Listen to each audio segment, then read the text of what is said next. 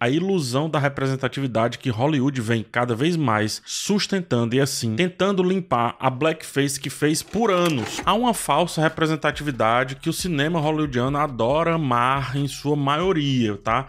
É uma representatividade a favor do comercial, seja black money, pink money, ou todas as cores money aí que vão aparecendo nesse meio do caminho, que de certa forma inebriam tanto aqueles que se sentem minimamente representados, que acabam transformando-os em uma massa não pensante sobre o cenário inteiro. Ou, como definiu Jorge Romero, acaba fazendo aquelas pessoas pobres zumbis. Zumbis, inclusive, a favor das empresas, tá? Nesse caso aqui. Não é nem a favor do vírus ou de comer miolos, não. É não, é a favor das empresas. Nos quadrinhos, um Homem-Aranha negro e latino só continuou negro e latino porque teve lucro. No cinema, existe uma demanda cada vez mais a favor do mercado do lucro do que da demanda de um grupo específico, de uma minoria de fato. Começou assim, mas depois não.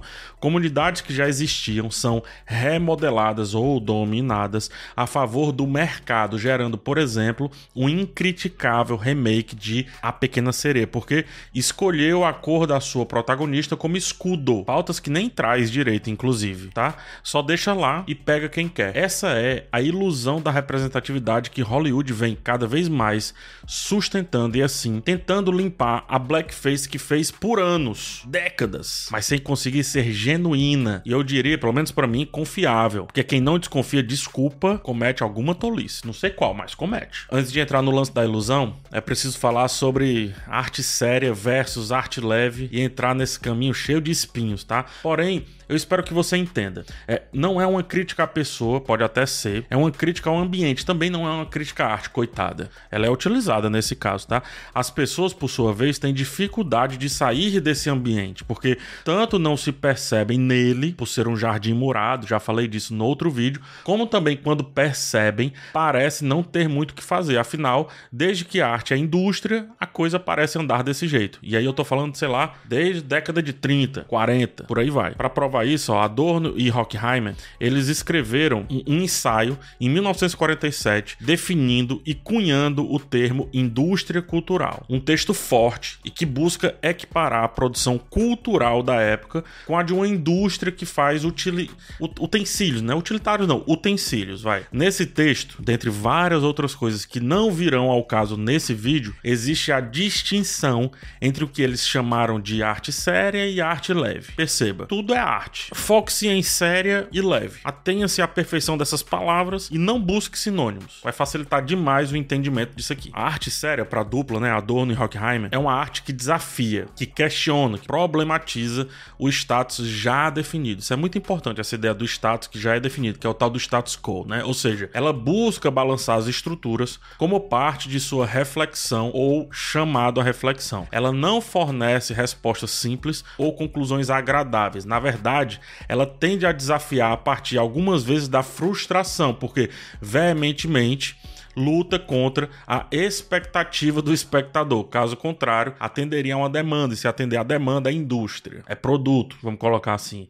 Ela pode levar ao difícil, mas penso que alguns conseguiram ser fácil e complexo ao mesmo tempo. Só que, assim, por exemplo, O Sol é para Todos, filme de 62, acho que é um exemplo bem disso, assim, de que é fácil e complexo ao mesmo tempo. Mas, entenda, complexo é diferente de difícil. É bem diferente de difícil. Por isso que atenha-se essas duas palavras, arte, sério séria e arte leve. Esse é o ponto. Na arte leve, né, é, é vista pela dupla aí do, dos ensaístas como aquela que é tranquila de consumir e precisa cada vez mais ser tranquila, porque a vida do trabalhador já é atribulada demais. Ela é o escapismo, né? E como sempre digo, só se busca escapar de algo que você tá preso, que você não tá gostando ali, né? Você não escapa de algo bom. É uma arte que busca agradar em vez de provocar, fazer carinho em vez de, sei lá, gerar insatisfação. Afinal, o trabalhador ele precisa estar alegre e satisfeito pro dia seguinte. Senão no dia seguinte ele não vai conseguir montar as pecinhas direitinho. Ele vai ficar reflexivo demais, sorumbático demais, enfadado, quem sabe, então não pode.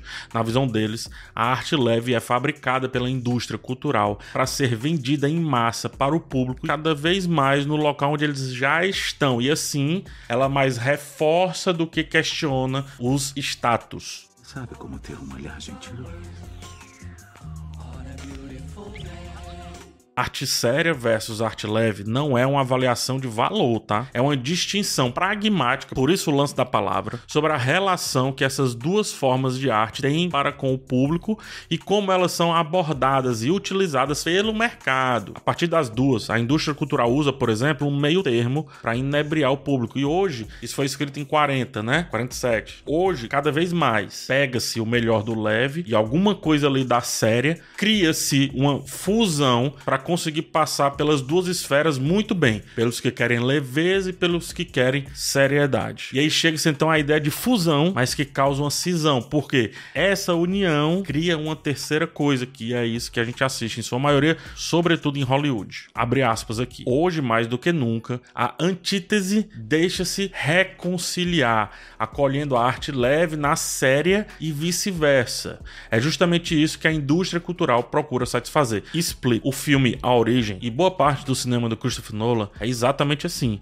Apresenta conceitos complexos e filosóficos super válidos, como a natureza da realidade, da percepção, que são típicos aí de uma arte séria, vamos colocar dessa maneira, mas ao mesmo tempo também é cheio de ação, de sequências escalafobéticas, efeitos especiais impressionantes e parte de uma premissa super popular, o dormir, o sonho, coisa que todo mundo faz, né? E a explicação fantasiosa de várias curiosidades sobre essas, esses dois pontos, né? Que é, por exemplo, sei lá, o déjà vu, o acordar repentino ao subir escada dentro do sonho, o sonho que se repete, por aí vai.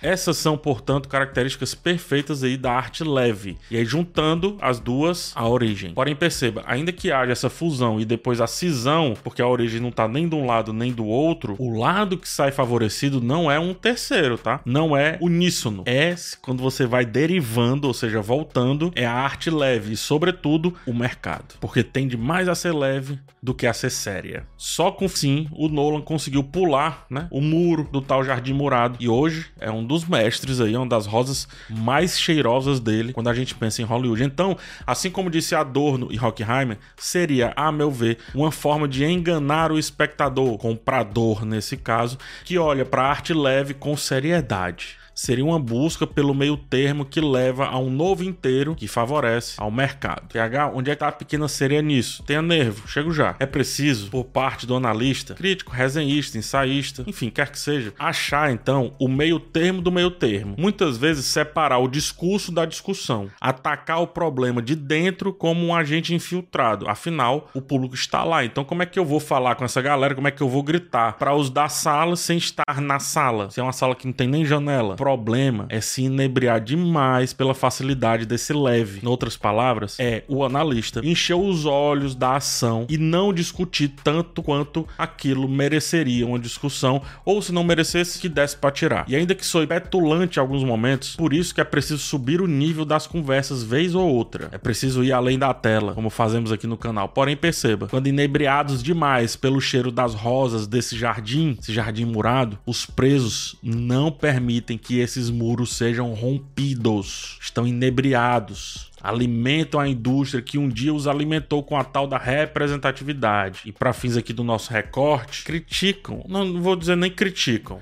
açoitam o crítico que um dia juraram amar, porque essa pessoa em específico foi contra um filme que deveria ser incriticável. A partir disso, mesmo que hajam tentativas de representatividade por meio da indústria cultural, como a Pequena Sereia de 2023, ela faz a indústria, vamos colocar aqui no caso a Disney, em favorecimento não do acesso ou da figuração é, daquelas minorias, digamos assim, mas faz enquanto produto ela faz para repetir algo que deu certo um dia, a pequena sereia, anexado ao outro algo que deu certo outro dia, a representatividade. Quando eu falo nesse caso dar certo é lucro, então ela junta os dois, a seriedade da representatividade, a leveza da pequena sereia e gera um terceiro a favor do lucro. E aqui é onde eu ponho Adorno e Hockenheim não chamaram, mas aqui é onde eu chamo de arte lucro, o produto. E aí, meu amigo, o produto, quem já tá inebriado por esses dois lados aí, como eu falei, né, sentindo sentindo o cheiro das rosas desse jardim,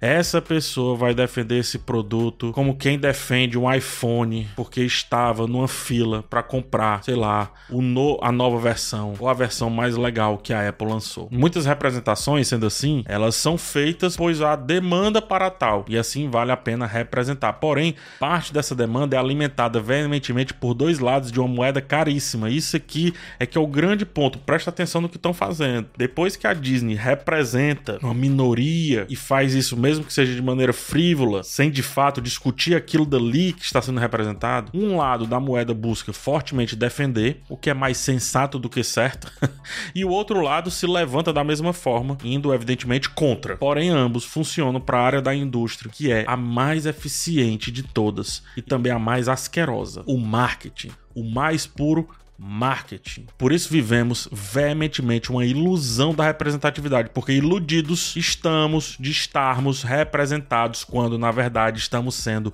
usados. Abre aspas. Uma vez que a encarnação de todas as tendências da indústria cultural na carne e no sangue do público se faz mediante o processo social inteiro, a sobrevivência do mercado nesse setor opera no sentido de intensificar aquelas tendências, ou seja, a tendência é brigar, é polarizar, vamos utilizar isso, vamos intensificar essa tendência, mesmo que a gente finja que está fazendo algo para o bem de todos. É mais sobre propaganda do que qualquer outra coisa. E assim, causas importantes como negritude, elas não só são esvaziadas, como geram mais polarização, daquela que retroalimenta o olho gordo do marketing, das bilheterias, que coloca os dois lados sempre no estado reativo, no pior dos piores dos casos, e esse caso existe existe essa propaganda, faz aquela propensa representatividade parecer um chaveiro que tem o mesmo peso e importância de um objeto vendido na fila da loja do parque de diversões. E aqui, tô já arrematando,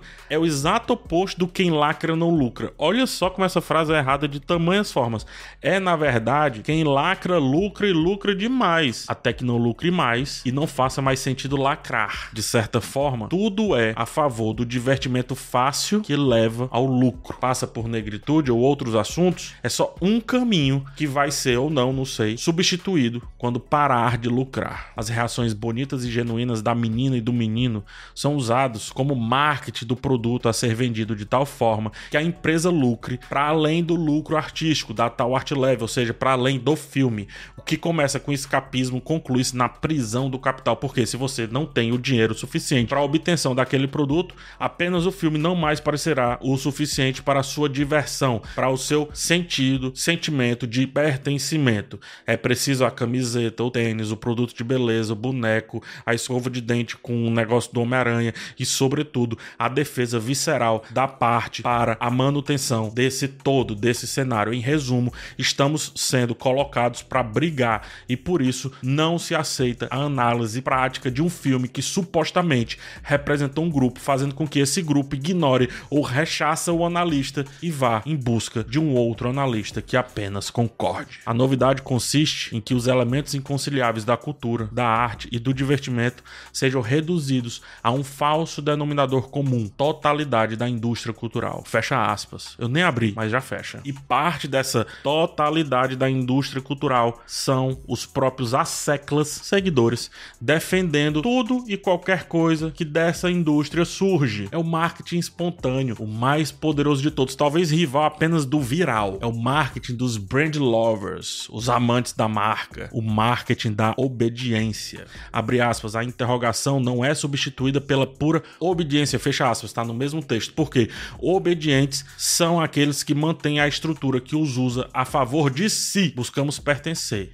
e, diante desse ato genuíno de viver em sociedade, conseguem captar isso para transformar o pertencer na tal obediência, uma prisão cultural, prisão de ideias, ou pior do que prisão, uma divisão onde dentro da bolha, dentro do meu lado A, só pode entrar ou permanecer quem aplaude tudo o que a banda tocar. Um dia você foi acorde, hoje você é apenas ouvido e, se possível, punhos a favor de uma grande corporação. É mais prisão do que a própria prisão, porque porque o uniforme nesse caso não foi nem ganho, foi comprado, mas deve ser vestido com a mesma veemência, do mesmo jeito que um condenado veste o seu uniforme ganho.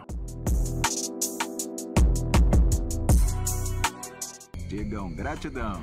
Abre aspas de novo. O seu poder sobre os consumidores é mediado pela diversão, que, afinal, é eliminada não por um mero dictate, mas sim pela hostilidade, inerente ao próprio princípio do divertimento, diante de tudo que poderia ser mais do que divertimento. Fecha aspas. A hostilidade, que é falado aí nesse momento, é uma resistência ou rejeição da indústria, mas também, e aqui eu trago para o hoje, dos seguidores dessa indústria. É uma rejeição, é uma hostilidade que cria os dois lados de uma moeda e também a moeda em si, entendendo tudo como lucro. Seguidores que agora mais se colocam numa rinha de redes sociais do que no parar e pensar. Aí você pergunta: pensar no que então, PH? Vai? Pensar se essa representação era realmente a que você deveria ter tido, ou se você foi só um chaveiro, ou se a sua causa foi utilizada para vender boneco.